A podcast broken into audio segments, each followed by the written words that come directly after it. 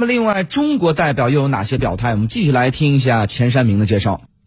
好的，当地时间六号中午，中国常驻联合国代表张军大使在联合国总部安理厅外向中外媒体表示，中方高度关注中东海湾地区当前紧张局势，将致力于为维护该地区和平稳定发挥建设性作用。针对当前美国与伊朗矛盾激化，中东海湾地区局势紧张升级，张军大使表示，中方对此高度关注，当务之急是防止中东海湾局势升级失控。中方作为安理会常任理事国，正在为此积极开展外交行动。张军说，中方反对在国际关系中滥用武力，美国的单边军事冒险行为违背国际关系基本准则，加剧了地区紧张局势。我们敦促美方不要滥用武力，呼吁各方保持克制，通过对话解决问题。同时，伊拉克的主权、独立、统一和领土完整应得到尊重。张军同时强调，安理会负有维护国际和平与安全的首要责任，国际社会包括安理会应为缓解当前局势做出努力。张军说：“我们注意到伊朗常驻代表已致函安理会主席，要求安理会密切关注美方有关行动，并负起责任。